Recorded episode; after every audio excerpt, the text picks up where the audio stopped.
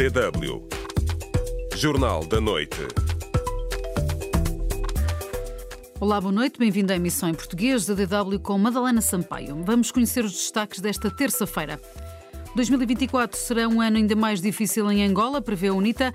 O maior partido da oposição angolana defende mais investimento na saúde, na educação e na agricultura haverá um decréscimo no investimento de um setor que é fundamental para, inclusive, combater a fome.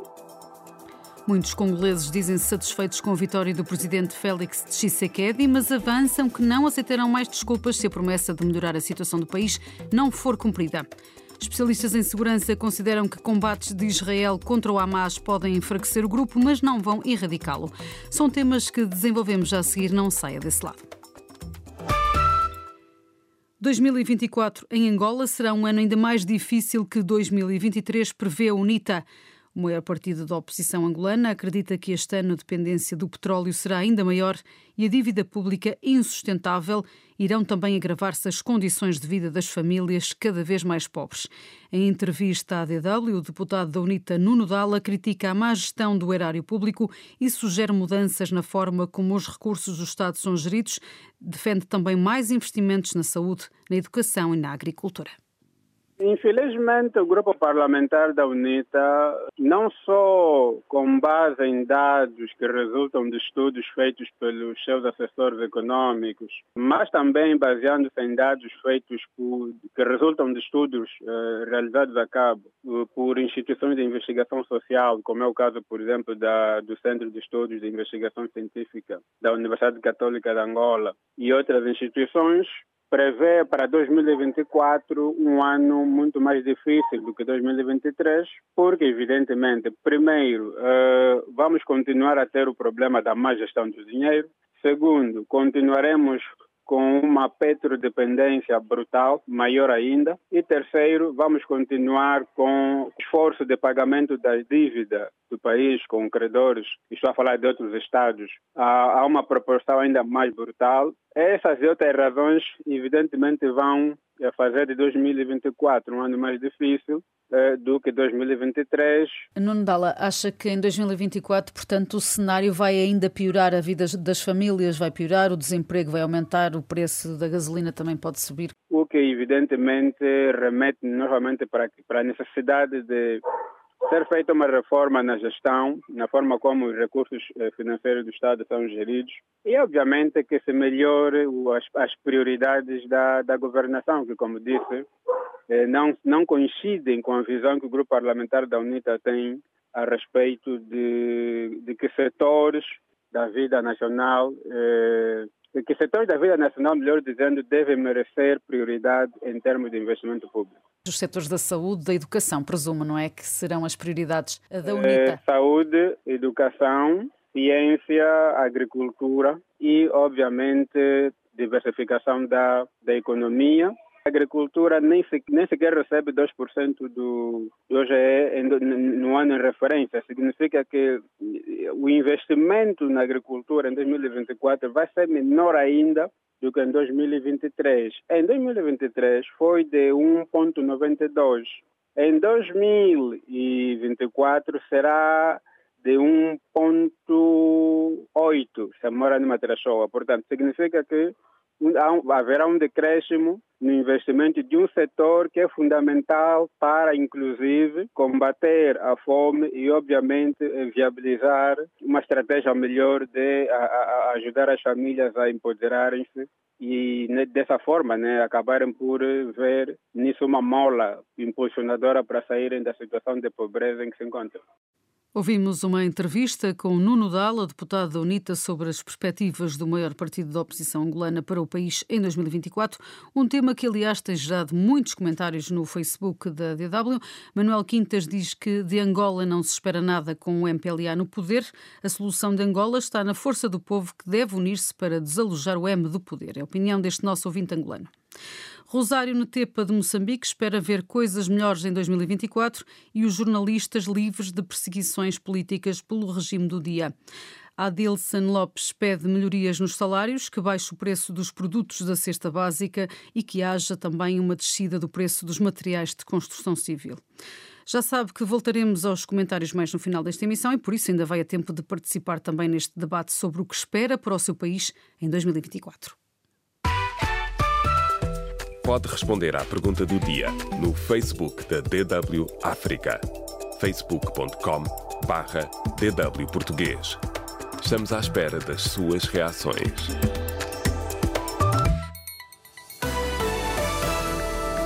DW Notícias.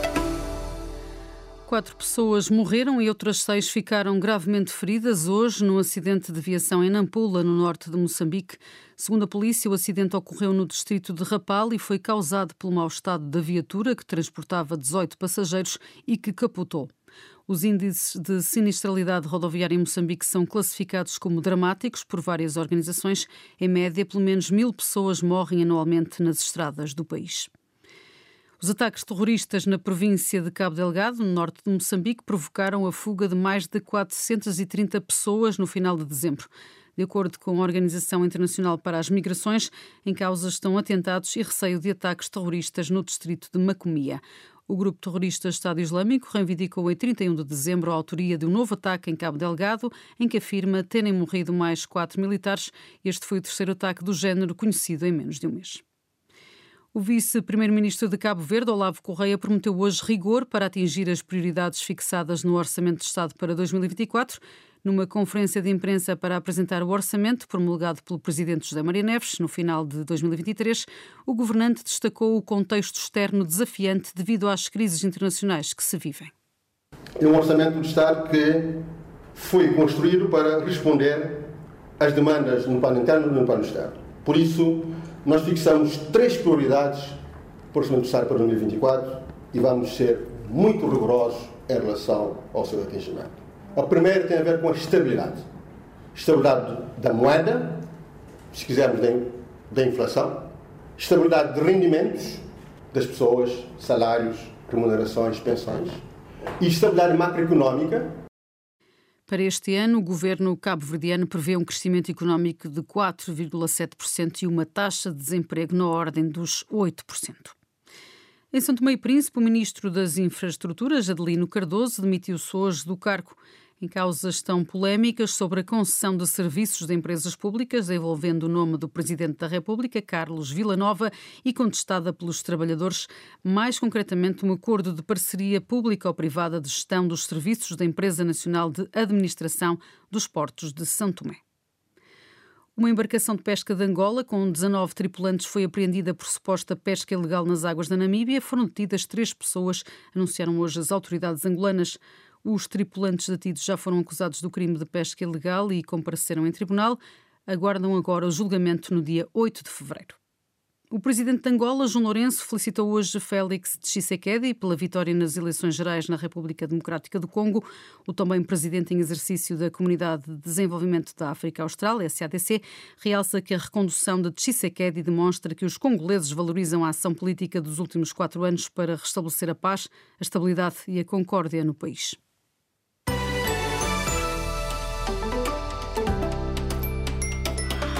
A radioatividade é muito perigosa.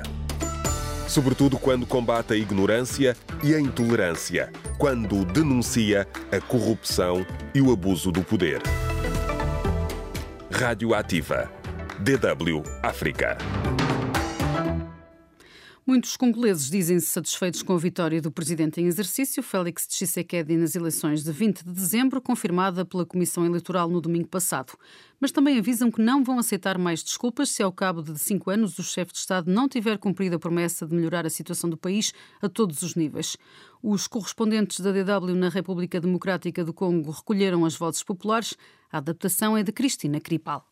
As primeiras reações dos congoleses nas ruas de Kinshasa, minutos após a publicação dos resultados eleitorais pela Comissão Eleitoral Nacional Independente, foram de regozijo pela vitória esmagadora de 73% de Félix Tshisekedi. Estou contente porque ele regressou para um segundo mandato. Vai fazer ainda melhor do que já fez.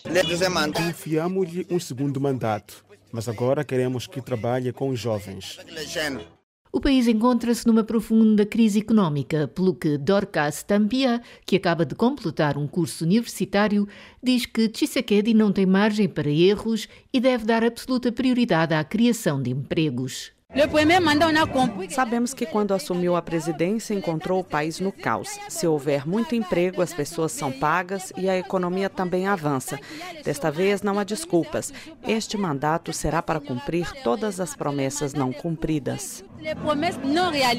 Paul Chilumba, comerciante em Lubumbashi, lembra que no seu primeiro mandato o presidente Tshisekedi lançou uma série de projetos.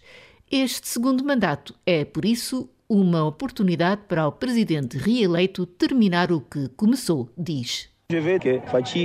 Quero que o presidente termine as suas obras que iniciou no porto de Banana em Matadi, para que nós, congoleses, deixemos de depender da Tanzânia. Espero ainda que possibilite a ligação de comboio de Katanga para Kinshasa e ligações entre todas as províncias, que prossiga com os seus projetos para os 145 territórios. No leste do país, as pessoas estão sobretudo preocupadas com a situação de segurança. É o caso na província do Kivu Norte, com áreas que ainda são controladas pelos rebeldes do M23. Os deslocados internos que fugiram da violência só têm um desejo: regressar às suas aldeias, diz Jacqueline Sendugo, que vive no campo de refugiados de Bulengo. Na minha terra somos agricultores. Se a paz regressasse, poderíamos voltar para casa e a vida poderia mudar. Estou grávida e gostaria de dar à luz em casa, porque meu filho poderia crescer em boas condições. Os resultados da eleição proclamados pelo CNI no domingo têm ainda de ser validados pelo Tribunal Constitucional, um anúncio que se espera para 10 de janeiro. Cristina Cripal, DW. DW Deutsche Welle. Especialistas em segurança consideram que os combates de Israel contra o Hamas podem enfraquecer o grupo terrorista, mas não vão erradicá-lo. Pelo contrário, dizem, os simpatizantes do movimento palestiniano poderão até encontrar novas formas de militância. A análise de Catherine Scher foi adaptada pelo jornalista Delfim Anacleto. Israel tem bombardeado a faixa de Gaza em resposta ao ataque do Hamas a 7 de outubro, em que mais de 1.200 pessoas foram mortas e cerca de 240 foram raptadas. O governo israelita está determinado a eliminar o Hamas. É esse o discurso comum entre os principais dirigentes do país, incluindo o primeiro-ministro Benjamin Netanyahu. No entanto, vários especialistas em assuntos militares alertam que é possível fragilizar o Hamas, mas eliminá-lo completamente não. Guido Steinberg é especialista em Médio Oriente no Instituto Alemão para Assuntos Internacionais e de Segurança. Penso que isso é impossível, simplesmente porque o Hamas não é apenas uma organização militante com cerca de 20 a 30 mil combatentes. É também um movimento social com uma multidão de seguidores na faixa de Gaza. Esse será o problema no dia em que esta guerra acabar. Embora os números não possam ser verificado de forma independente. O governo israelita disse recentemente que acredita ter morto entre 5 mil e 7 mil combatentes do Hamas. A confirmar-se, isto pode ser visto como um sucesso parcial. Israel pode não conseguir mais do que enfraquecer o Hamas. Justin Trump, um período em terrorismo, acredita que o Hamas subsistirá ao nível ideológico, apesar das investidas militares do Israel. Os militares israelitas podem fazer o melhor trabalho possível, podem eliminar a liderança, podem destruir as instalações de lançamento de mísseis, mas não vão eliminar a ideia do Hamas. O Hamas é classificado como uma organização terrorista por Israel pelos Estados Unidos e pela União Europeia. O especialista Justin Crump explica que, enquanto alguns habitantes de Gaza estão a virar-se contra o Hamas, outras pessoas naquela região simpatizam-se com o grupo. Um relator do Grupo de Reflexão Internacional Crisis Group, ou ICS, publicado a 9 de dezembro, conclui que após mais de dois meses de intensas operações israelitas, é evidente que erradicar o Hamas, mesmo com força de combate, será uma tarefa difícil e que o esforço para o fazer destruirá o que resta de Gaza. O conflito fez milhares de mortos e deixou mais de 1,9 milhões de palestinianos deslocados, de acordo com as Nações Unidas. O primeiro-ministro de Israel, Benjamin Netanyahu, afirma que a destruição do Hamas vai permitir a desradicalização de Gaza, mas mais provável é o contrário, escrevem os peritos do ICS. A campanha em curso e suas consequências poderão trazer novas formas de militância, talvez ainda mais tenazes, alertam os especialistas. Delfina Cleto, DW. DW Notícias.